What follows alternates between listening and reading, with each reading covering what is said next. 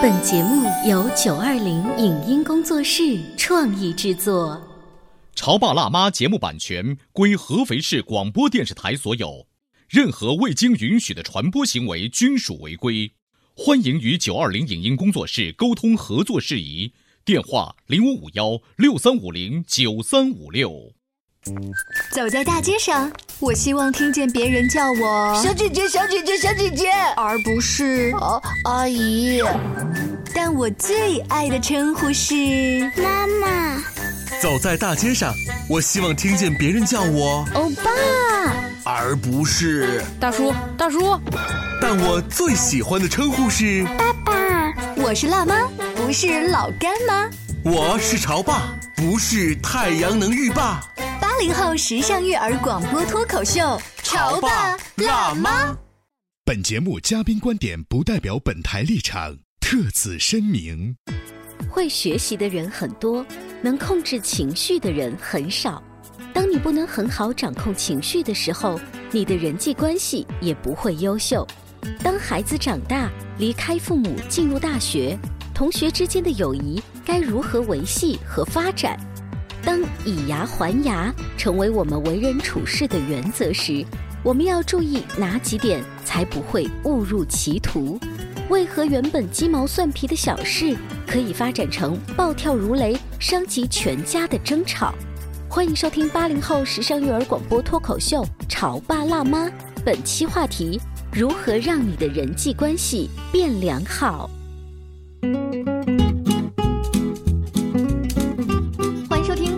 时尚育儿广播脱口秀《潮爸辣妈》，各位好，我是灵儿。大家好，我是小欧。今天直播间啊，为大家请来了一位我的好朋友，嗯他也是一位大学的老师。就朋友圈里呢，他前两天发了一行字是“出卷一时爽，阅卷满踌躇，满纸糊涂字，一腔悲愤情”。所以我们来问问他当时为什么会有这样的感慨。有请安徽经济管理学院的蔡老师，欢迎。好，蔡老师。你好啊，主持人好，大家好。我来说说这个关于出卷的事情啊，是这样子的，因为呢，我这学期带的这门课是人际关系学。其实啊，我们学这个学科最主要的目的不是说一定要让学生，我现在就要背诵出来人际关系学的这个理论知识啊，或者是什么。我们最重要的是希望能够在大学阶段，通过一些技巧的培训来培养学生的一个同理心，就是能够换位思考的这样子的一个办法吧。就是说，当你和别人有起争执冲突的时候，能够站在别人的立场和角度。去看待问题，嗯，对，去解决问题，啊，就是不要钻牛角尖，走死胡同。所以呢，我当时出的这个试卷啊，其实孩子们当时都问我说：“老师，啊，说因为这个课是考察课嘛，就说是不是可以开卷考试？”我说：“当然啊，可以开卷考试，你们可以带书。其实总共只有两道题啊，只有两道对，只有两道题。呃，第一题呢是在这个《沟通的艺术》里面曾经这本书里面啊曾经介绍过关于这个由日本的一群小学生发展而来的。一个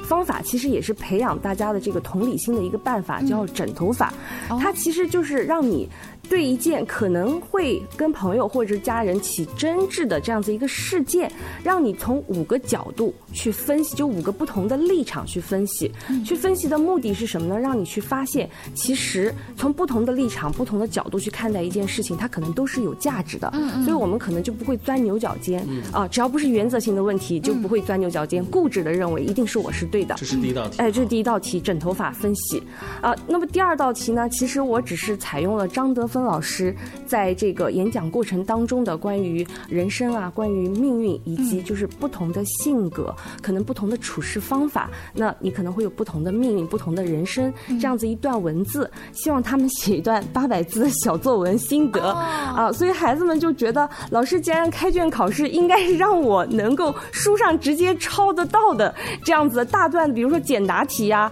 啊，比如说这个就是我们没有想到是这么开放思维的，对对对，所以其实我。主要的目的只是说，呃，让你就是说，你能够把自己的所想、所感写出来。那两道题目布置下去之后，当试卷收上来的时候，嗯，你批改的情况是到底什么样子呢？有一些孩子就是已经悟性比较高悟性比较好，就是能够按照不同的这个立场角度去分析，但有的孩子还是给我一大段。稀里糊涂的这个文字写的，答非所问哎，对，就是说，就是我要求你怎么做的，你没有按照这个题目的要求你。知道吗？呃，蔡老师在说这些的时候，我不知道正在听我们节目当中有没有一些是他的学生，嗯，他肯定会说，哼，老师还说同理心呢，这个老师一点都没有同理心。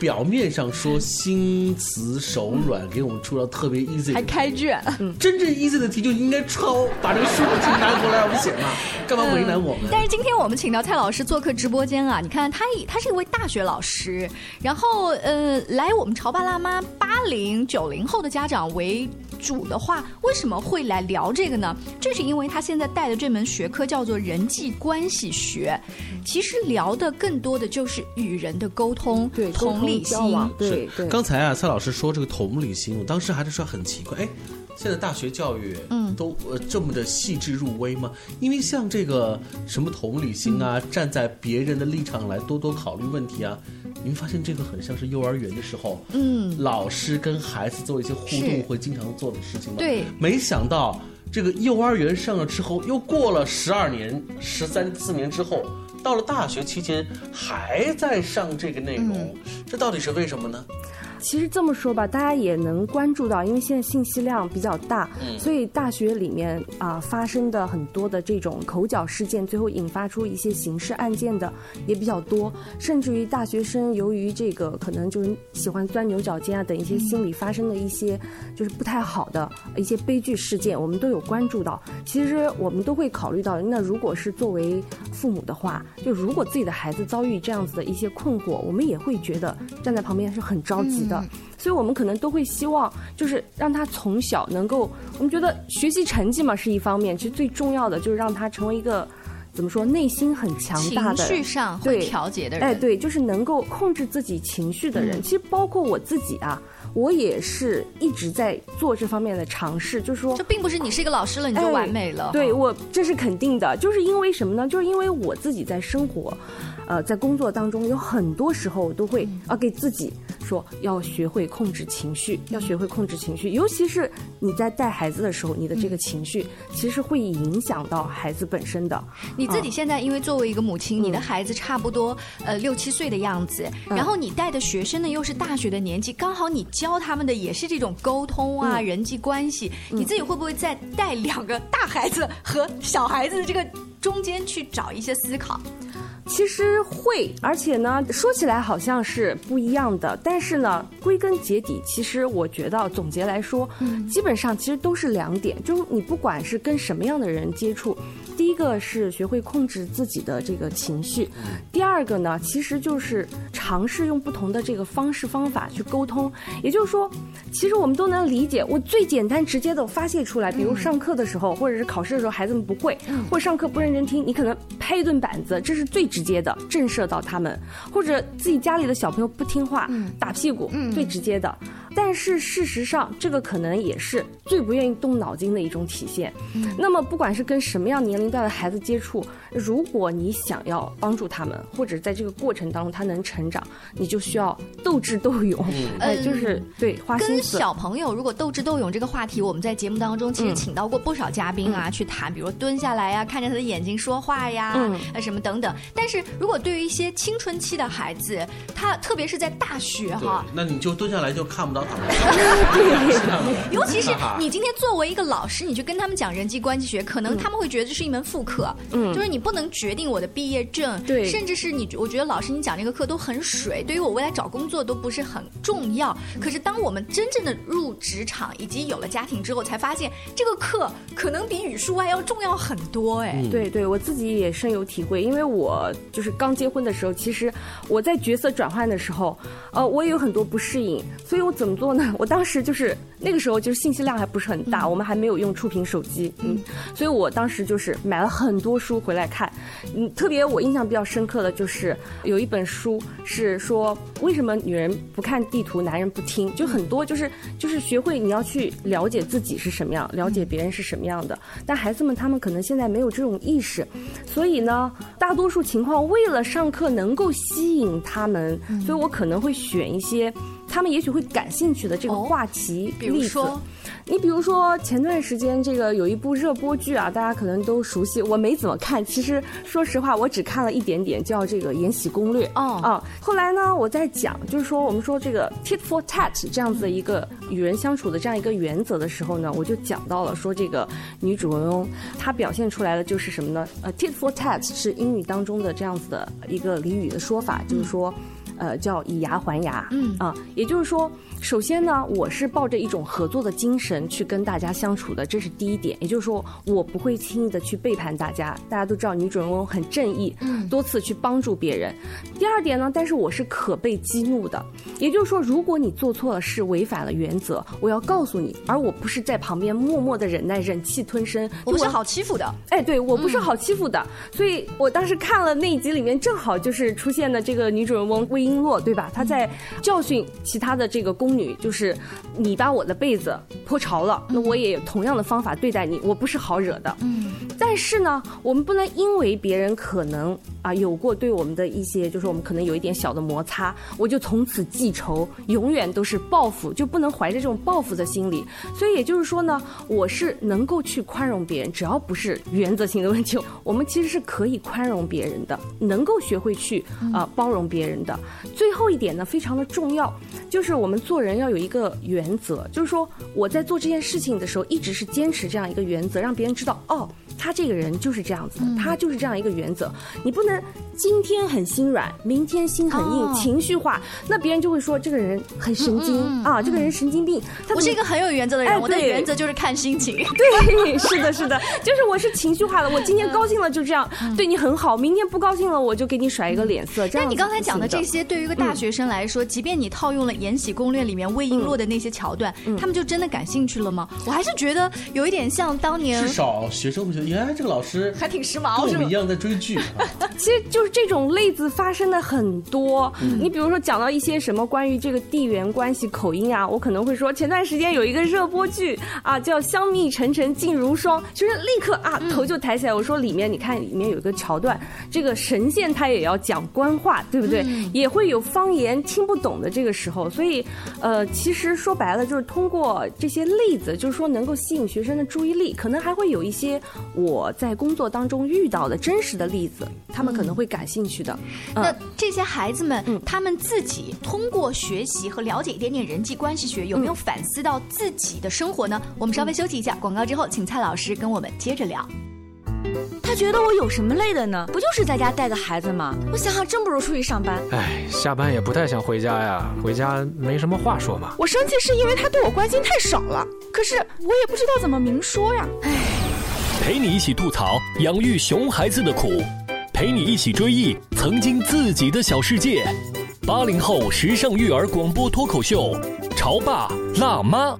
潮爸辣妈》播出时间：FM 九八点八，合肥故事广播，周一至周五每天十四点首播，二十一点重播。网络收听，请下载荔枝 FM、蜻蜓 FM、阿基米德、喜马拉雅、中国广播以及苹果 Podcasts，搜索“潮爸辣妈”订阅收听。微信公众号请搜索“潮爸辣妈俱乐部”，参与节目互动哦。你在收听的是《潮爸辣妈》，小欧零二，叫你变成更好的爸爸妈妈。本节目嘉宾观点不代表本台立场，特此声明。会学习的人很多，能控制情绪的人很少。当你不能很好掌控情绪的时候，你的人际关系也不会优秀。当孩子长大，离开父母，进入大学，同学之间的友谊该如何维系和发展？当以牙还牙成为我们为人处事的原则时，我们要注意哪几点才不会误入歧途？为何原本鸡毛蒜皮的小事可以发展成暴跳如雷、伤及全家的争吵？欢迎收听八零后时尚育儿广播脱口秀《潮爸辣妈》，本期话题：如何让你的人际关系变良好？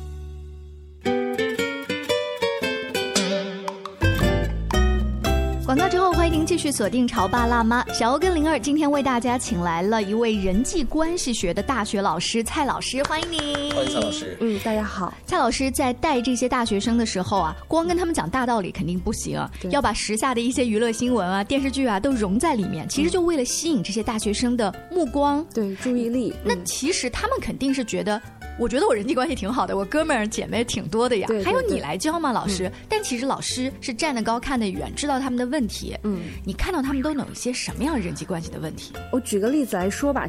呃，我们在讲到这个呃人际关系学里面，关于这个心理效应、心理偏差产生的，其中讲到一个投射效应，里面就会讲到，举例来说，男生和女生啊，他们可能经常一起上晚自习，那么呢，两个人成绩都不错，也比较能谈得来，所以这个男孩就很喜欢。这个女孩，那与此同时，由于他觉得，哎，我这么喜欢她，他就产生了一种投射效应，觉得这个女孩既然她能跟我聊天，说明她也很喜欢我，哎，应该也很喜欢我，所以当这种事情发生之后，男孩可能就会多次的。在晚自习之后去把女孩堵住呀，啊，我们俩来谈谈人生，谈谈理想，谈谈爱情吧。所以说这个画风就转变成为，嗯，或许在女生看来，这个男生就有点像是骚扰的感觉。哎，对，就是狗皮膏药，甩也甩不掉了。本来还觉得可能是个普通朋友，还可以交流交流学习上的心得，那现在已经给我造成了这个困扰了。对，我相信可能很多女生在大学时代也有可能会遇到类似的这种情况，对吧？那么事实上呢，其实就是说，这个男孩他就出现了这样子的一个问题。那这时候呢，他可能需要旁边有啊班主任啊、辅导员啊，或者是有老师能够去引导他，去把这个思维走开，就是说能够理解这女孩其实她可能对我是没有意思的。那如果我钻了这个牛角尖，他就有可能。啊，就有可能我们会引发新的这种矛盾，或者是所以蔡老师等于是充当了一个心理导师的作用，对，再去缓解疏导这个压力的时候，对，就是可能很多事情你会给他从不同的这个角度去分析，你要站在这个女孩的角度，你想想看，如果她很喜欢你，她可能会有什么样的一种表现，但事实上她并没有，所以。当他自己意识到这个问题之后呢，他可能会把他的这个心思又重新转到这个学习上来，就不要去钻牛角尖了。而大学生的话，就是爱情这个学分本来就是在那个时候要修的。对啊，就因为因为这个爱情啊，就是这个情感当中的这种学科。在大学的时候，真的是要从零开始修。嗯，它跟我们的人呃文化课程就是一样的。说到这个大学的校园的恋爱，你会发现，其实这也是人际关系当中的一环。对，而且呢，呃，在蔡老师看来，这个爱情修的好不好，也能够从侧面反映出你的这门课他修的怎么样。对，从某个角度来说，确实是因为我也带班主任，而且呢，有的时候我会跟学生可能聊的比较多一些，所以嗯，也经历过很多。次这一类的问题，是因为爱情困扰，哎，爱情的困扰，或者是失恋的这种情况，其实看的是比较多的。甚至于有的时候，有一次我印象比较深刻，我直接甩了一本书给孩子，我说：“你先拿回去，哦，读一读。”那本书叫什么呢？叫《我爱问连月》。这个他是专栏作家，对，专栏作家，他专门写的都是他回复很多年轻人关于这个失恋的他的一些这个态度。就是我们现在经常讲的叫什么呢？及时止损，也就是如果你再更多的投入情绪进去，啊，不能挽回，反而把你的整个时间空间都占满了。我特别好奇，那个拿到连月的这本书的孩子，然后呢？之后他好很多，然后他现在也非常优秀，也非常好，我们一直保持联系，经常哎在一起聊天。别人家的老师，你知道吗？就一般的老师会就是就着这个事儿啊，给你讲道理啊，或者是呃呃凶你啊，怎么样？但是这个老师他。默默的拿了一本合适的书给你。通过蔡老师今天在我们节目当中，呃，给我们带来他呃教学的这个这个经历，你会发现，就这些住在象牙塔里头的大学生，除了经历过之前三年高中啊这种浴血奋战，对又来到了大学呢，相对来说呢，在一个自由的。呃，宽泛的氛围当中来进修，你会发现之前的一紧到现在的一松，并没有帮助他们更好的去修好人际关系，要不然。您的这门课就不会让这些孩子觉得很苦恼了哈。对，其实，呃，很多孩子在上大学的时候，我们说为什么要开设类似的课程？包括现在很多大学都会开设类似的这种课程，或者是会有专门的这个心理呃辅导的这个咨询室。是。呃，其实就是因为包括我自己也确实真实的见到，但是因为这个涉及个人隐私，所以很多我就不不再提了。所以我们真实的去看到大学生在心理上，他会可能出现很多。问题就是情感上啊，甚至于就是学习不如别人，可能会比较自卑。还有比较典型的，可能会因为家庭贫寒，经济条件比别人差，那么可能有的时候孩子们他会口没遮拦，就他不会像我们可能会收敛自己，他有的时候可能随意的一句话就有可能伤害到别人。这种自卑心理呢，如果有人能够在旁边给予他一些鼓励或者一些帮助，也许他就能顺利的度过。但有的时候，如果这种自卑心理，我们知道这种自卑心理往往就会导致什么呢？仇恨社会，嗯，报复社会的心理。那么这种心理一旦产生之后，其实它就是有一种危险的隐患存在，无论在大学里还是走向社会。你们还记得十几年前著名的那个马加爵事件吗？嗯，马加爵就是一个大学的在校大学生，对，其实都是鸡毛蒜皮的事情。但这些事情在马加爵他的心里看来，这些日常发生的一些口角啊。真的就是一个呃戳入他心扉的一把匕首。刚才老师在举这个例子的时候，我在想有两拨人，一波呢是他口无遮拦的去评述别人，嗯，其实这些孩子也得去上这个人际关系。学。对，其实他也应该去了解，就是因为他他没有同理心，对，他不知道那一个家境贫寒的孩子听到你这个开玩笑的话会怎么样伤心难过，对，而那一个家境真正贫寒的孩子，他也应该去上人际关系，因为他的玻璃心在未来的社会当中可能会。给他带来更多的苦楚，对他每一天活在这种别人的言论下的话，他是自己的心理的焦虑会越来越大，会越来越深刻。对，其实除了上课之外呢，可能就有时候私下他们会发个微信，我印象比较深刻，就有的孩子会说：“蔡老师，你为什么要帮我？就你为什么会回我的微信？哦就是因为很多老师他可能觉得这个是属于课下的，我其实没有义务这样做。我就跟他说了，我说其实我也经历过人生有自卑的阶段，有成绩滑落的这种阶。”阶段等等，我说我就怕，我怕万一我今天没有理你们，那导致你可能这个心理上的这个变化以后，那么你有可能会做出一些你自己都意想不到的不好的这个事情发生。我就在想，所以如果我今天回了你这条信息，我可能帮到你了，那么。可能就会，你以后能够慢慢的走出这种心理阴霾啊！我就是这样子的一个想法，对。所以，呃，这些孩子当然现在是大学，他们已经开始接触人际关系学。可是，我们看一下自己孩子身边的一些绘本，是有这种就是沟通交往能力的潜在的那些绘本，在教我们的孩子哈。广播前的家长，如果说你的孩子上小还没有到大学里去学专门的人际关系学，但是他们可以做现在，这蔡老师，你给他们一些爸爸。妈妈什么经验吗？呃，这里呢，我举一个例子来说吧。其实如果讲出来，大家都会说啊，真实发生过，我自己也有。就我先生也会讲过，就是呃，费斯汀格法则里面讲到一件事情，就是说，可能你生活当中的很多事情，包括导致的后果，只有百分之十是事件本身。他举的这个例子就是说，爸爸早上山的那个哎一脚，但百分之九十其实是你怎么去看，怎么去处理。就是说，爸爸早上可能洗脸的时候把这个手表放在这个水池边了，妈妈怕。这个手表弄潮了，给它放到桌子上。孩子早上起来去拿吃的时候，把手表就一下摔到地上了。这个父亲就很气愤，他一方面埋怨这个母亲说：“你为什么要把我的手表拿走？”一方面呢，又抱怨孩子：“你把我的手表摔坏了。”气鼓鼓的，可能就出门了。结果出门以后呢，发现自己的。重要的文件没有带啊，又回来拿，拿的时候发现走得太急，又没有带钥匙。其实这个手表本身它可能只是百分之十，而后面的这个处理方式，比如说你如果一直在抱怨家人，你一直在发泄情绪，那么就可能导致后面一系列不幸的事情发生。所以我们说，这个时候如果能够控制自己的情绪啊，换一个角度去思考，妻子是为我好，对吧？她怕我的手表弄潮了，那算了，手表弄坏了，我们是可以。修的嘛，对吧？但是你换了就是说另外一种态度之后，可能就会导致一系列的问题出现。所以意思就是说呢，我的想法就是这个其实是我自己的一种感悟啊，就是说绘本，当然你可以跟孩子去说，最重要的一点，我们学会控制自己。啊，我今天出门之前，我妈妈还在说我一些事情，所以我在进演播厅之前，我想了一下子，我给她发了一条信息，我就说妈妈不好意思，对不起，我今天这件事情确实做的不好，我说你不要生气，我晚上回去就把它处理掉。所以呢，就是有的时候你换一个角度，站在别人的这个角度去考虑这个问题，就我们说的同理心，为什么要培养孩子的这个同理心？那你换一个角度去处理这件事情，可能就会有不一样的结果。所以。